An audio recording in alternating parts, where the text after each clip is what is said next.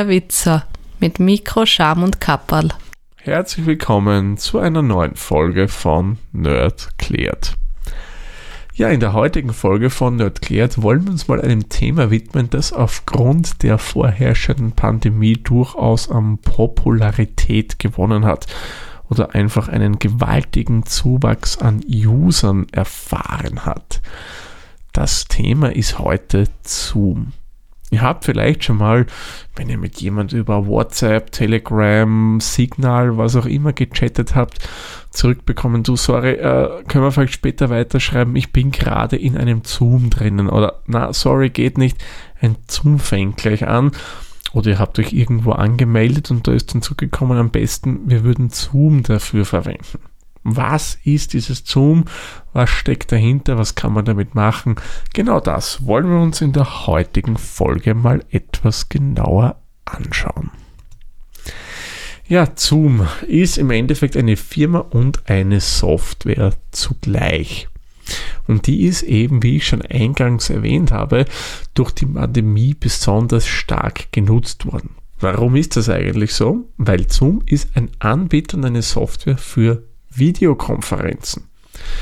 Die sind seit ca. 2013 am Markt erhältlich und der Funktionsumfang der Software wurde durch stetig erweitert.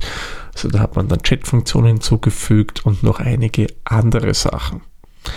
Und 2020 erreichte dann Zoom eben durch die Pandemie besonders große Bekanntheit, da viele User eben auf diese Software gekommen sind, als sie alternativen Möglichkeiten für Videokonferenz gesucht haben. Im Dezember 2019, das habe ich während meiner Recherchearbeiten herausgefunden, hatte Zoom weltweit 19 Millionen Nutzer. An sich ja schon nicht so wenig, oder? Aber im März 2020 gab es einen Anstieg auf sage und schreibe 200 Millionen aktiver Nutzer. Ja, das kann sich durchaus sehen lassen, dieser Zuwachs. Die Software ist bekannt geworden eben durch ihre Features, die durchaus leichte Bedienbarkeit etc. Aber, und das ist ein großes Aber, auch aufgrund vieler negativer Schlagzeilen. Zoom hat in der alten Version auf Datenschutzthematiken eigentlich nicht sonderlich viel Wert gelegt. Das hat man sagen wir mal anders, nicht ernst genommen. Ja, das hat niemand so wirklich interessiert. Aber, und das ist noch wesentlich gravierender, die Software hatte jede Menge Sicherheitsmängel.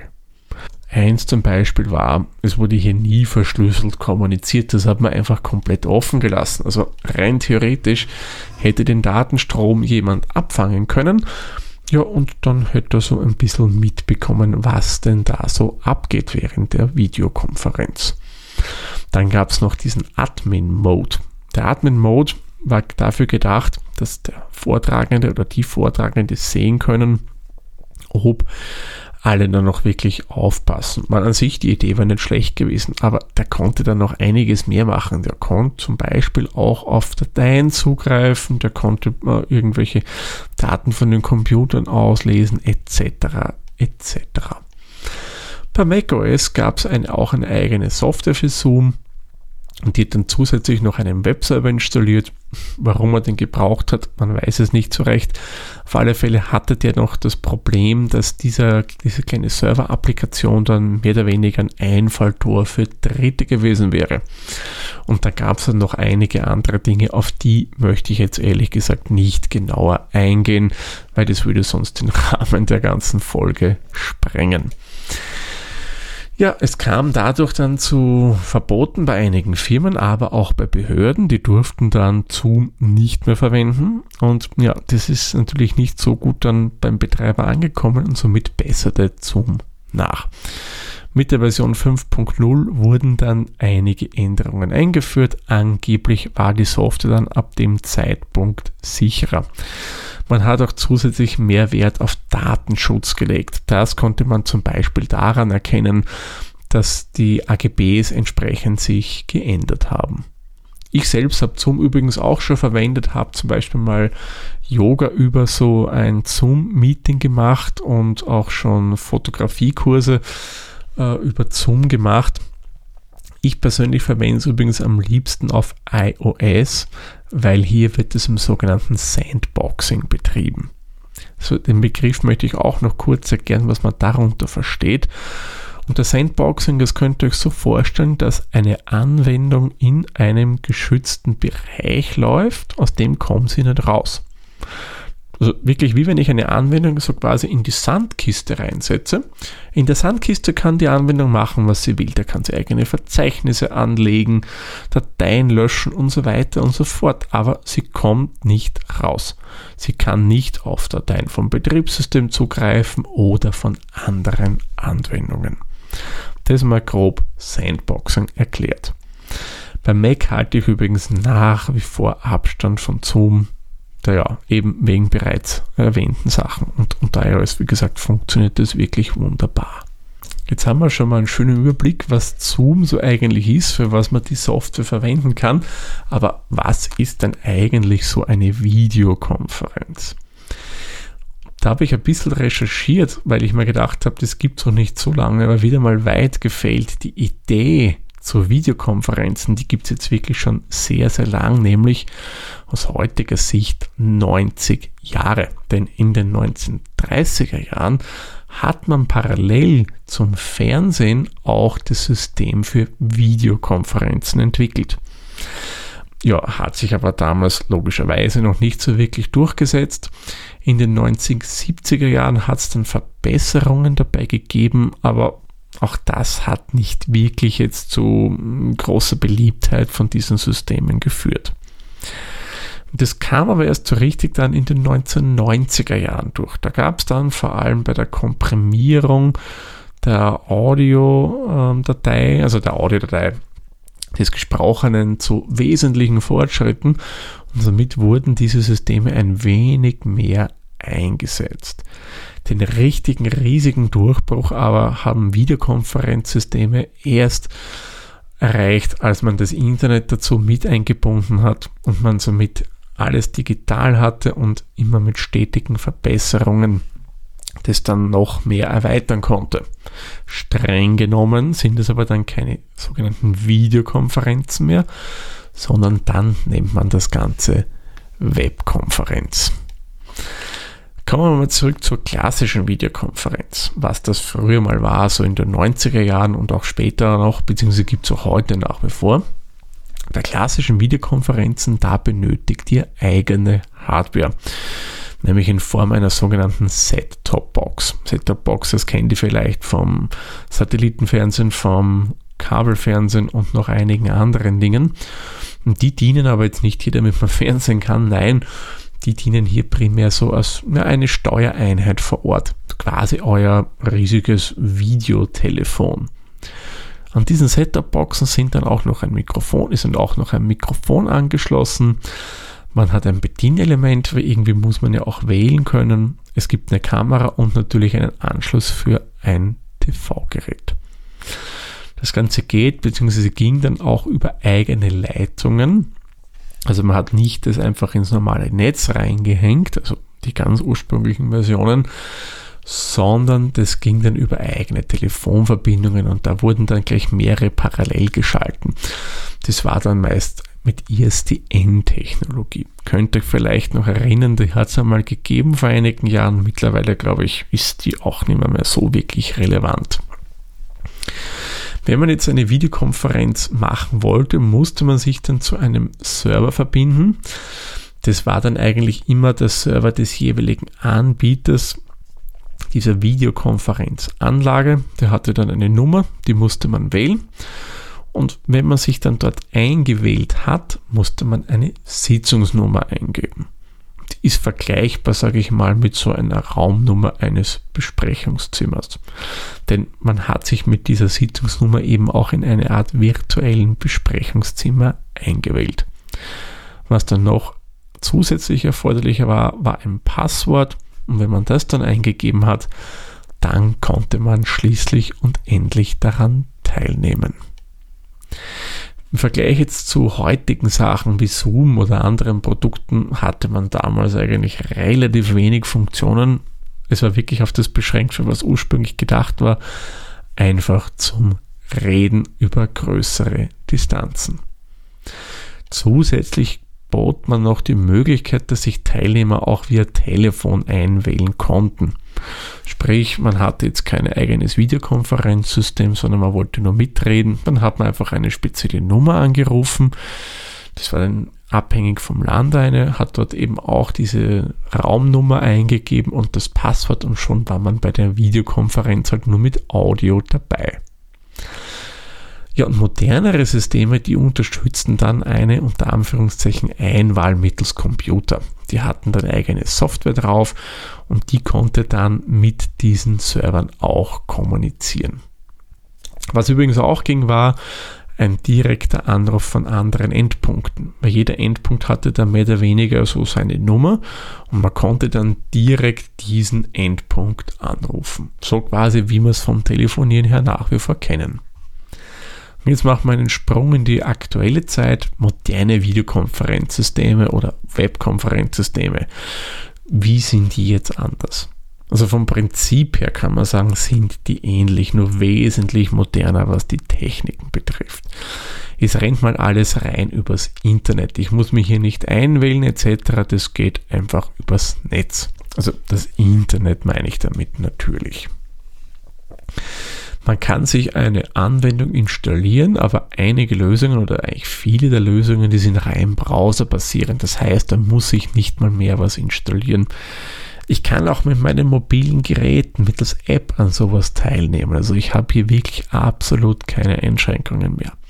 Ich muss nicht irgendwelche Nummern mehr anrufen. Ich habe einen Link, den klicke ich an, der startet meine Software. In diesem Link drinnen ist schon meine unter Anführungszeichen Raumnummer und der Server eröffnet diesen virtuellen Raum für mich und ich kann dann schon loslegen.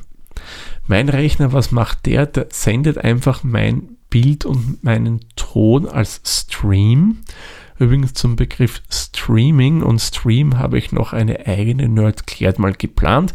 Da schauen wir uns mal genauer an, was steckt hinter Netflix und Co. oder was ist Video Streaming oder Audio Streaming und so weiter.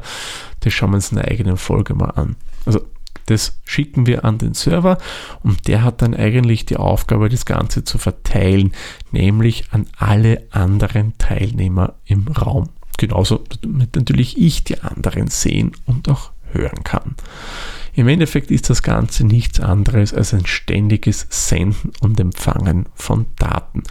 Und das aber bei relativ geringen Bandbreiten. Also wer jetzt zu Hause nicht so eine schnelle Internetanbindung hat, kann hier dennoch, muss ich sagen, mit relativ guter Qualität an solchen Konferenzen teilnehmen. Zusätzlich bieten so moderne Lösungen dann auch noch Funktionen wie eine Bildschirmfreigabe. Das heißt, ich kann alle anderen Teilnehmern zeigen, was ich gerade am Monitor habe, kann so vielleicht eine PowerPoint oder vergleichbare Präsentation herzeigen. Man kann chatten, man kann Dateien senden und noch einiges anderes mehr. Jetzt wisst ihr, was so hinter äh, Konferenzen steckt, was das alles so ist. Nur was braucht man denn eigentlich dafür, für solche moderneren Webkonferenzen? Man braucht einmal einen Computer, ein Tablet oder ein Smartphone. Diese drei Sachen müsstet ihr haben. Also eines davon, dann könnt ihr bei so einer Konferenz teilnehmen. Zusätzlich braucht man eine Webcam. Bei mobilen Geräten, sei es jetzt Notebook, Tablet oder Smartphone, ist es bereits integriert, auch bei einigen Standgeräten wie ein iMac zum Beispiel, die haben schon fixfertig eine Kamera drinnen verbaut. Man kann natürlich auch äh, separat erhältliche Geräte kaufen, ist aber aufgrund der Pandemie relativ schwierig geworden, was ich so mitbekommen habe. Und wenn ihr Besitzer oder Besitzerin einer Spiegelreflex oder einer spiegellosen Systemkamera seid, zum Beispiel von Nikon, Sony oder Canon, dann könnt ihr mittlerweile diese Kameras auch als Webcams verwenden. Da haben die drei Hersteller eigene Treiber dafür angeboten. Ja, was man noch braucht, ist ein Mikrofon. Bei mobilen Geräten auch hier wieder integriert, aber man kann auch ein externes kaufen, vor allem wenn man die Qualität des Tons ein bisschen verbessern will. Und da kann man nehmen, was man will, über USB, über Klinke, was auch immer halt so am Markt erhältlich ist. Ja, und natürlich braucht man eine Software. In vielen Fällen, wie ich schon erwähnt habe, reicht da voll und ganz der Browser aus. Ansonsten bieten die alle eigentlich eigene Anwendungen an. Ja, und bei Smartphones und Tablets braucht man in der Regel immer eine eigene App, weil da sind die Browser dann doch zu sehr eingeschränkt und ja, da kann man dann einfach nicht so leicht darauf zugreifen. Jetzt habe ich ja immer wieder von Zoom gesprochen und euch das erklärt, was das dahinter steckt, aber was für Alternativen gibt es, weil das sind ja nicht die einzigen am Markt. Da gibt es relativ viele, ich zähle euch mal ein paar wichtige auf. Da wären zum Beispiel Google Meet, Microsoft Teams, Jitsi, das ist ein System, das ist vor allem interessant für jene, die Wert auf Datenschutz legen, weil das ist Open Source und man müsste das Ganze dann selbst irgendwo installieren, auch den Server. Es gäbe noch GoToMeeting, Cisco WebEx und noch einige andere mehr. Könnte man noch ein bisschen länger drüber reden, aber ich denke, die, die ich genannt habe, sind mit durch die wichtigsten und am meisten verwendeten. Zoom könnte übrigens auch kostenlos verwenden. Und äh, für den privaten Zweck, da hat man nur einen kleinen Nachteil. Die erlauben maximal 40 Minuten. Google als auch Microsoft haben übrigens auch deren Videokonferenz- oder Webkonferenzsysteme für Privatanwenderinnen und Anwender freigeschalten. Hier gibt es auch Einschränkungen. Die sind aber nicht auf die Zeit, sondern was ich weiß, auf die Teilnehmer irgendwie eingeschränkt. Muss jetzt aber ehrlich gestehen, da habe ich jetzt keine wirklichen Zahlen im Kopf. Aber ja, ich sage mal, für den Privatbereich ist es mehr als ausreichend. Solltet ihr vielleicht heuer für die Feiertage planen, dass ihr aufgrund der Pandemie mit euren Freunden oder mit der Familie und so weiter und so fort ähm, was über Videokonferenz macht, dann würde ich persönlich empfehlen, greift entweder zu Google oder Microsoft oder wer technisch ein bisschen affiner ist, der nimmt dann die Lösung von Jitsi. Gut, ich denke, das wäre jetzt mal genug gesagt zum Thema Videokonferencing und Zoom. Machen wir nochmal kurz eine kleine Zusammenfassung. Zoom, was genau ist das? Dahinter versteckt sich eine Firma und Software, die sich auf Videokonferenzen spezialisiert hat ist ein einfach zu bedienendes System, das aber leider aufgrund einiger Sicherheitsmängel als auch datenschutztechnischer Mängel ziemlich negativ in den Schlagzeilen gekommen ist, aber dann nachgebessert hat. Videokonferenz ist das Sprechen und die Diskussion mit Ton und Video mit mehreren Leuten über verschiedene Standorte hinweg. Ja, ich denke, das Thema wäre jetzt gut und detailliert durchbesprochen. Somit mache ich den Sack für diese Folge zu und sage wie immer vielen lieben Dank fürs Zuhören. Bis zur nächsten Folge. Tschüss, Servus. Viert euch. Dieser Podcast wurde produziert von Der Witzer. Nähere Informationen zur aktuellen Folge sowie weitere Podcasts findest du unter der-witzer.at.